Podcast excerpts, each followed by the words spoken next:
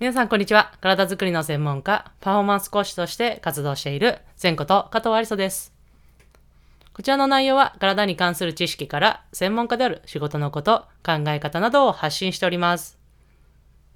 本日は、ムーブメントトレーニングとはという内容でお話をしていきたいと思います。本題に入る前に本題に関わるお知らせを一つさせてください。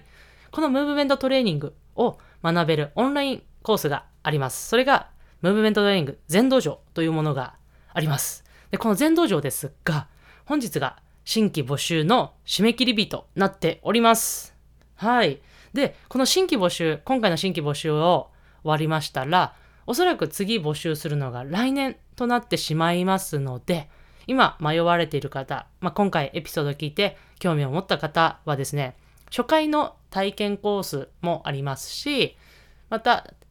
基礎編といってですね、あのエントリーしやすいプランもご用意しておりますので、ぜひ概要欄のリンクからチェックしていただけると嬉しいです。画面越しとなってしまいますが、皆さんとお会いできることを楽しみにしております。はい、それでは本題に入っていきたいのですが、このムーブメントトレーニング、まあ、ムーブメントですね。まあ、これって、実はいろいろな解釈というか、方法、やり方があったりします。まあ、まずこのムーブメントっていうのを直訳すると、まあ、動きとか作動とか、そういうことを指します。なので、ムーブメントトレーニングを直訳すると、動きのトレーニングと訳されるんですが、まあ、動きのトレーニングってね、その場でパッと言っても何なんでしょう？まあ、そういうところをね、考えながらやっていきたいんですが、まあ、なんとかトレーニング、まあ、〇〇トレーニングとかいろいろね、皆さん他にも聞いたことあると思いますが、といったらですね、まあ、いろんな考え方というかね、こう、指導者の方によってやり方が違ったりします。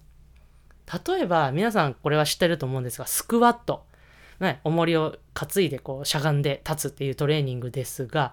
このスクワットですら、まあ、指導者によってこう伝えるポイントというか見てるポイントが違ったりします。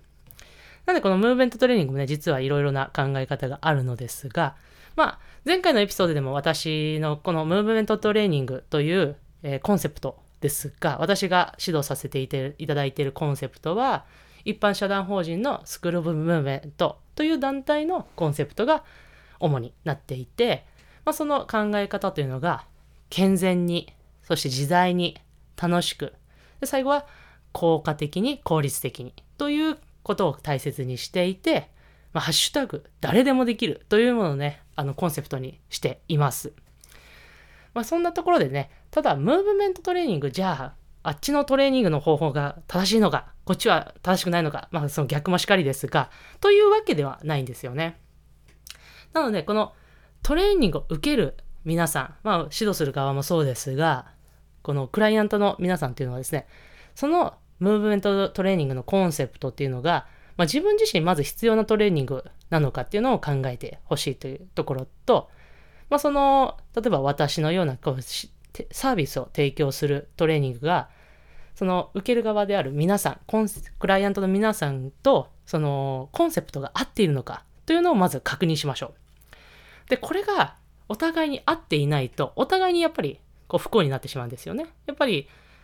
自分自身が求めたものと違ったりとかするとやっぱりそれは時間の無駄にもなってしまいますし機会としても良くないと思うんですよね。なのでまずねこういうその指導者の方がもし情報発信しているんであればそういう話を聞いてあとはそのおそらくねページとかいろいろなとこにこういう形で、えー指導していますみたいなところ書いてあると思いますのでそういうところを参考にして自分自身に合っているコンセプトなのかっていうのをぜひ参考にしていただけたらと思います。はい。ただですね、この私のこのコンセプトにしているムーブメントトレーニングですが、もちろんこの大切にしているこのコンセプトの一つなんですけど、ただ私としてはベース、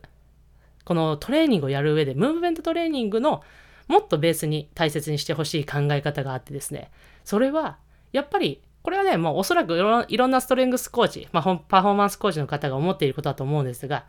ウェイトトレーニング、いわゆる重りを持ったトレーニングというのが、やっぱベースにあってからこそこのムーブメントトレーニングというのが生きると思っています。もちろんこのムーブメントトレーニングだけでも、こう、パフォーマンスというのを上げれる一つの要因となるんですが、やっぱりね、このウェイトトレーニングと組み合わせることによって、ムーブメントトレーニングというのは効果がより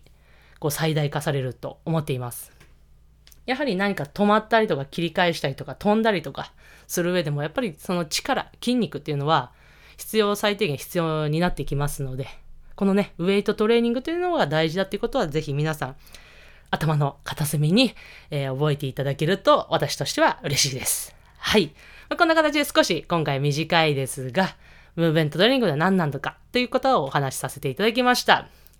少しね、このエピソードが、あ、面白かったなとか何かありましたら高評価、レビューなどいただけるととっても励みになります。それでは最後、前トークはストレッチして終わりにしましょう。目の前に手を組んで、はい、天井にぐーっと腕を伸ばして、パッと力抜く。はい。お疲れ様でした。今回のエピソードはこれで終わりにしたいと思います。それではまた次のエピソードでお会いしましょう。